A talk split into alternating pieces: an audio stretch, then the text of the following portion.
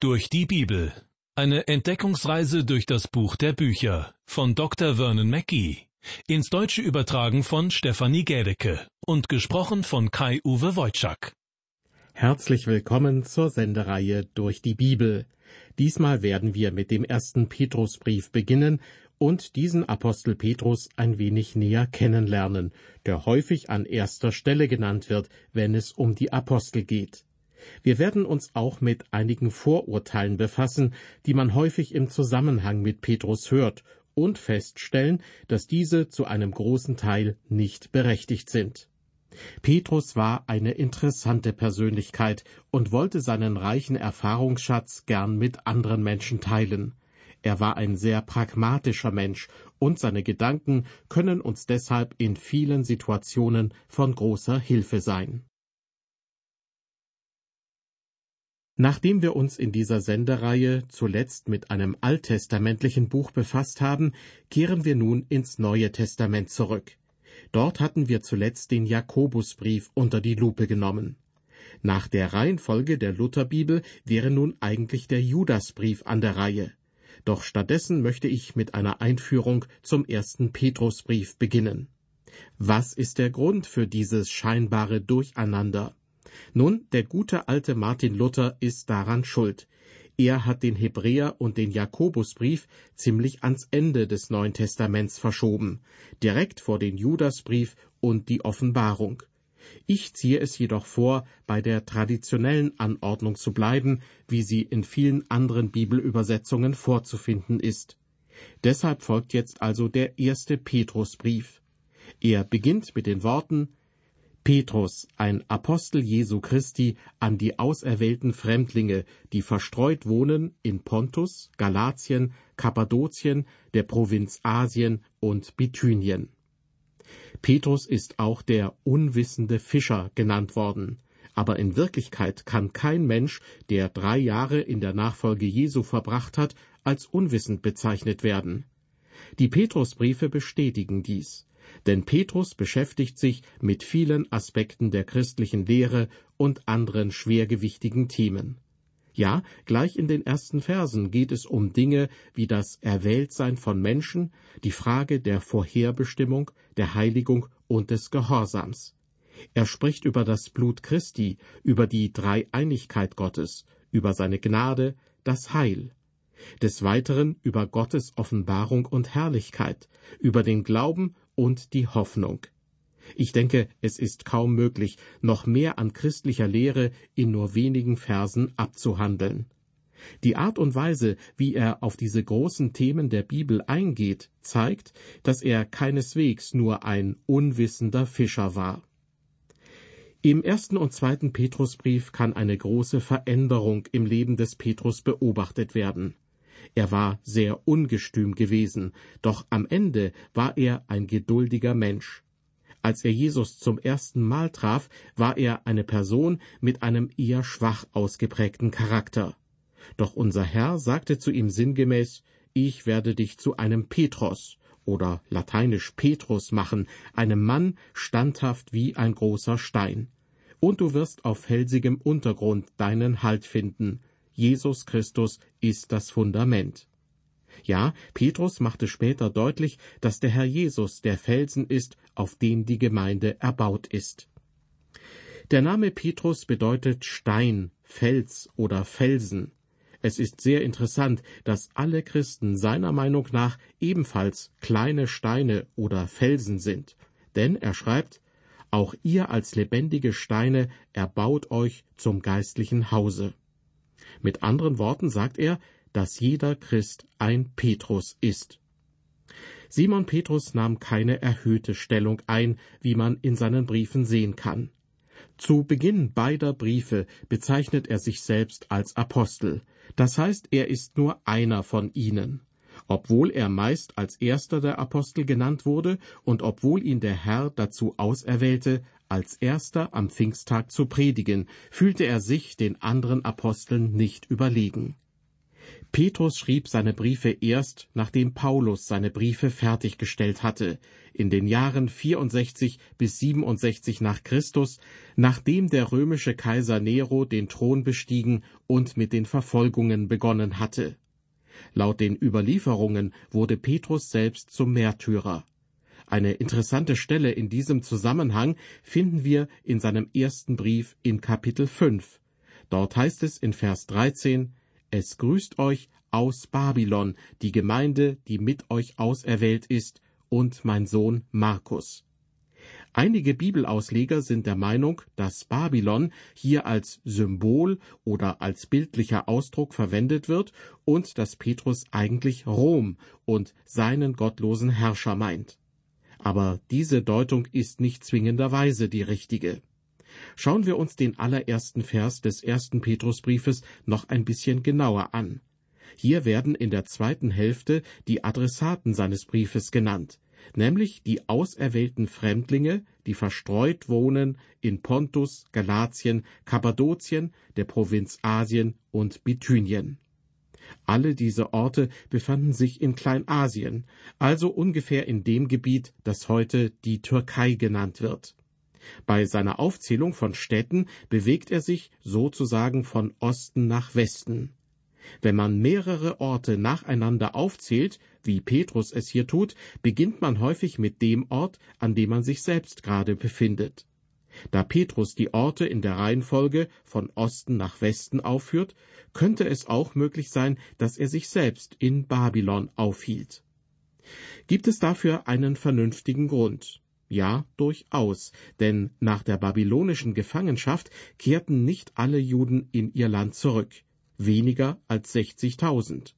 Eine große Gruppe Juden war in Babylon geblieben.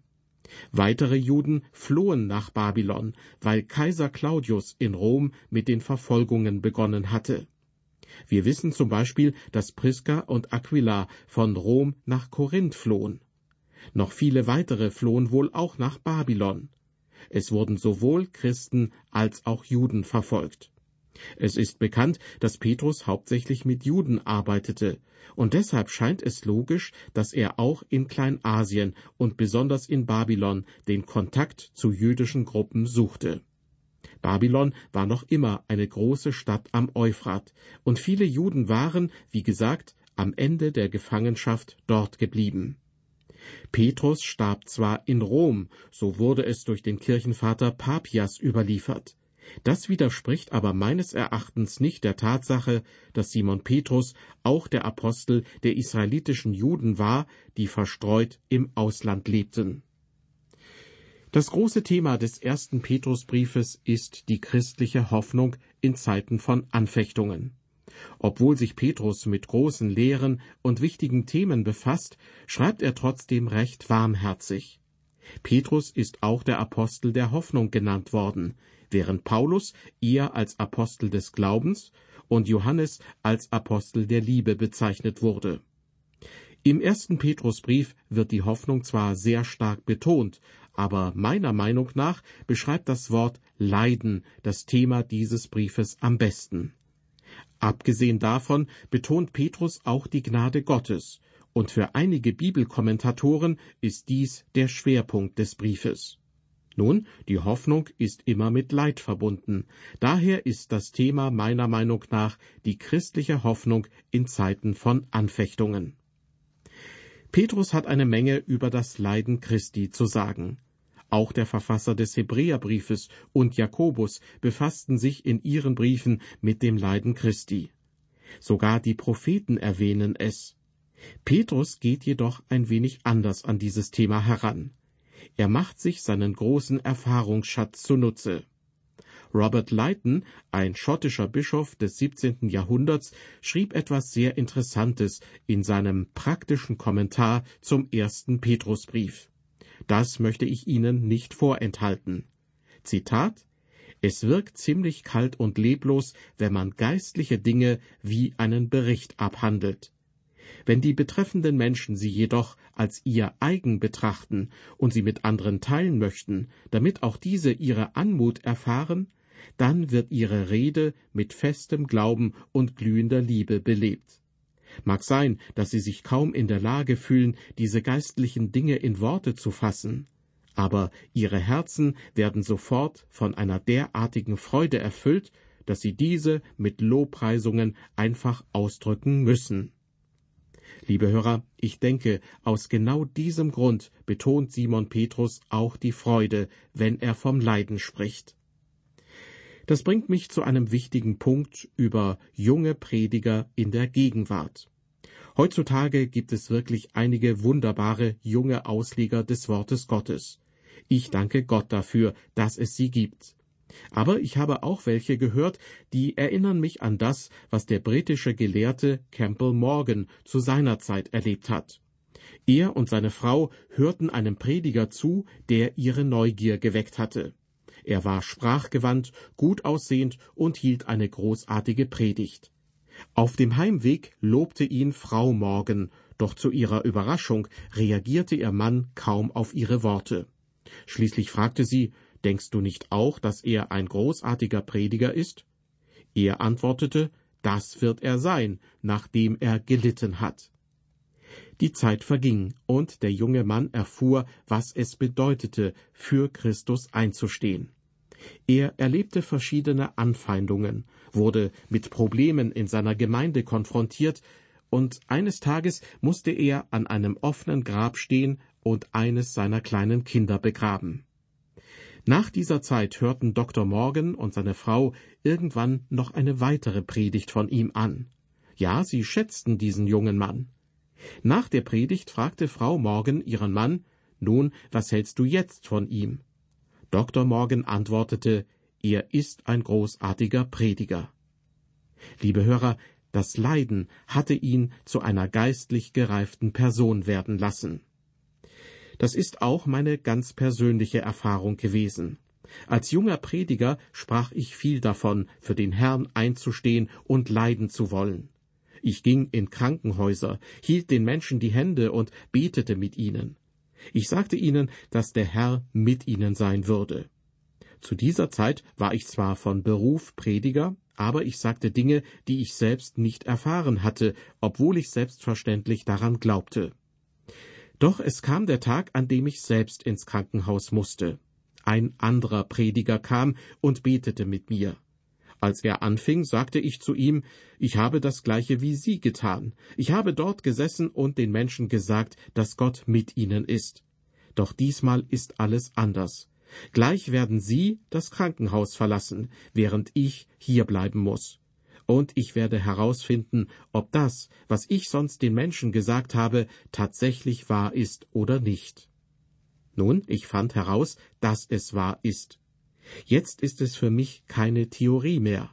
Ich weiß es, weil es im Wort Gottes steht und weil ich es außerdem selbst erfahren habe.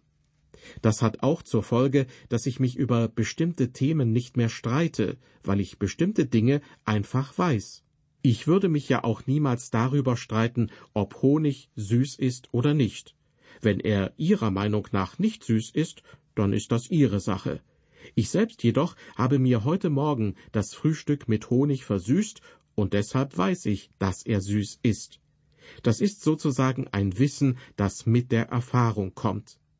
Was ich damit sagen möchte, Simon Petrus schreibt keine theoretische Abhandlung über das Leiden. Simon Petrus wird über seine eigenen gewaltigen Erfahrungen sprechen. Und sein Brief ist deshalb so wunderbar, weil sie zu unserer eigenen Erfahrung werden können. Nach dieser kurzen Einführung in den ersten Petrusbrief möchte ich auf ein Thema eingehen, das im allerersten Vers auf indirekte Art und Weise angesprochen wird. Worum geht es? Es geht darum, dass viele Menschen noch nie das Gefühl der Gewissheit in ihrem Heil empfunden haben. Dass es diese Glaubensgewissheit der Christen gibt, ist mir schon lange klar. Aber bis ich selbst diese Glaubensgewissheit in mir gespürt habe, hat es einige Zeit gedauert. Dabei geht es doch nicht um weniger als um das eigene Heil. Es gibt viele Menschen, die keine Gewissheit in der Frage nach ihrem Heil besitzen. Warum ist das so? Weil das Leiden und die Gewissheit des Christen miteinander einhergehen. Und wissen Sie, wozu das führt? Es führt zur Freude. Können Sie sich das vorstellen? Dieser erste Vers im ersten Kapitel des ersten Petrusbriefes hat einiges damit zu tun, obwohl es auf den ersten Blick gar nicht so scheint. Ich lese ihn noch einmal vor. Petrus, ein Apostel Jesu Christi, an die auserwählten Fremdlinge, die verstreut wohnen in Pontus, Galatien, Kappadokien, der Provinz Asien und Bithynien. Zuerst fällt der Name auf. Petrus oder griechisch Petros bedeutet Stein, Fels oder Felsen. Petrus ist sozusagen der Felsenmensch. Der Pfingsttag liegt hinter ihm und er weiß, was es bedeutet, für Christus einzustehen. Er wurde gefangen genommen und saß im Gefängnis. Er wurde bedroht und erkannte, dass ihm der Tod bevorstand.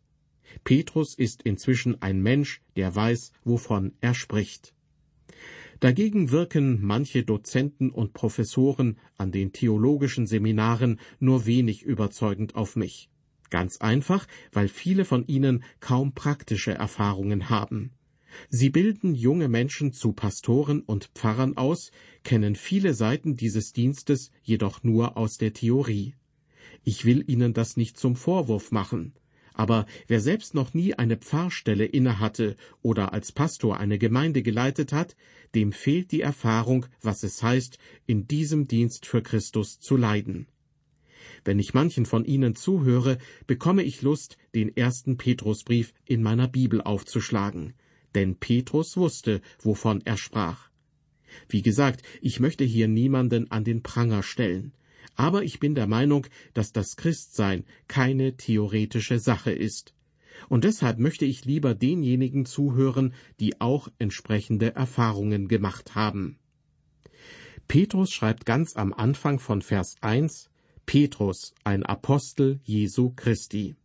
Das ist er tatsächlich, und er behauptete, nicht mehr zu sein, obwohl er häufig als erster genannt wird, wenn die Namen mehrerer Apostel aufgezählt werden. Als Paulus nach Jerusalem ging, um mit den anderen Aposteln Rat zu halten, sprach er mit Petrus, Jakobus und Johannes. Sie waren seiner Meinung nach die Säulen der Gemeinde. Aber er hatte das Evangelium, die gute Nachricht, nicht von ihnen bekommen. Paulus betont, dass er das Evangelium direkt durch die Offenbarung Jesu Christi empfangen hatte. Sicher erinnern Sie sich an sein Erlebnis in der Nähe von Damaskus, als er plötzlich von einem Licht geblendet und von einer geheimnisvollen Stimme angesprochen wurde. Paulus hat also eine ganz andere Geschichte hinter sich als Petrus. Trotzdem, an keiner Stelle behauptet Petrus, den anderen Aposteln überlegen zu sein. Er war einer der Apostel und das ist alles. Weiter heißt es in Vers 1 unseres Bibeltextes, an die auserwählten Fremdlinge, die verstreut wohnen in Pontus, Galatien, Kappadokien, der Provinz Asien und Bithynien. Petrus schrieb an die Fremden, die überall im römischen Reich verstreut lebten. Sie waren Juden, die in der sogenannten Diaspora, also nicht mehr in Israel lebten. Aufgrund von Verfolgungen hatten sie sich überall im ganzen Reich angesiedelt. Wenn man sich eine Karte ansieht, stellt man fest, dass sich alle Orte in Kleinasien befinden, also ungefähr in dem Gebiet, das heute als die Türkei bekannt ist. Auf seiner zweiten Missionsreise hatte Paulus versucht, nach Bithynien zu reisen, aber der Geist Gottes erlaubte es ihm nicht. Ich bin davon überzeugt, dass Simon Petrus das Evangelium dort bereits gepredigt hatte und dass Paulus durch den Heiligen Geist zu den Menschen geführt wurde, die das Evangelium noch nicht gehört hatten. Paulus war der Apostel der Heiden und Simon Petrus der Apostel der Juden, die zu Christus gefunden hatten. Wenn es um die Apostel geht, wird Petrus häufig an erster Stelle genannt. Und er war es auch, der am Pfingsttag eine aufrüttelnde Predigt halten durfte. Doch das war kein Anlass für ihn, sich wichtiger oder den anderen Aposteln überlegen zu fühlen. Er ist der demütige Apostel, der für die Hoffnung steht. Eine Hoffnung, die durch das Leiden zur Freude und zur Gewissheit des Heils führt. Nicht jeder kann von sich behaupten, diese Hoffnung wirklich verinnerlicht zu haben. Petrus konnte dies. Mehr dazu in der nächsten Sendung aus der Reihe Durch die Bibel. Bis dahin, auf Wiederhören und Gottes Segen mit Ihnen.